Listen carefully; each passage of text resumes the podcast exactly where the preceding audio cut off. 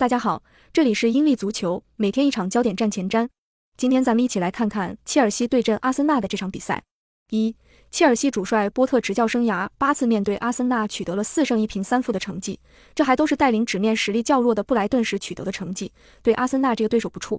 二，切尔西三中卫战术当中非常关键的两名边翼卫齐尔维尔与詹姆斯本场比赛都会因伤缺席，这在攻防两端对于切尔西有很大的打击。三，切尔西此前的主力门将是门迪，但后面凯帕状态出色，逐渐挤掉了门迪的位置，成为了首发门将。不过本场比赛凯帕会因伤缺席，不得不再次使用门迪首发。而门迪本赛季有过多次失误导致丢球的情况，加上近期又只是打替补，状态可能不是太稳。四，阿森纳的新人热苏斯最近的表现有所下滑，过去八场他出场的比赛都没能取得进球，相比赛季初期来看，近期陷入明显球荒。五，阿森纳本赛季已经进行的四场伦敦德比战取得了全胜的成绩，是当前阶段不折不扣的伦敦之王。而本场比赛将是他们本赛季的第五场伦敦德比。六，阿尔特塔上任后，阿森纳还没有在客场输给过切尔西，三次英超客场面对切尔西取得了二胜一平的出色战绩。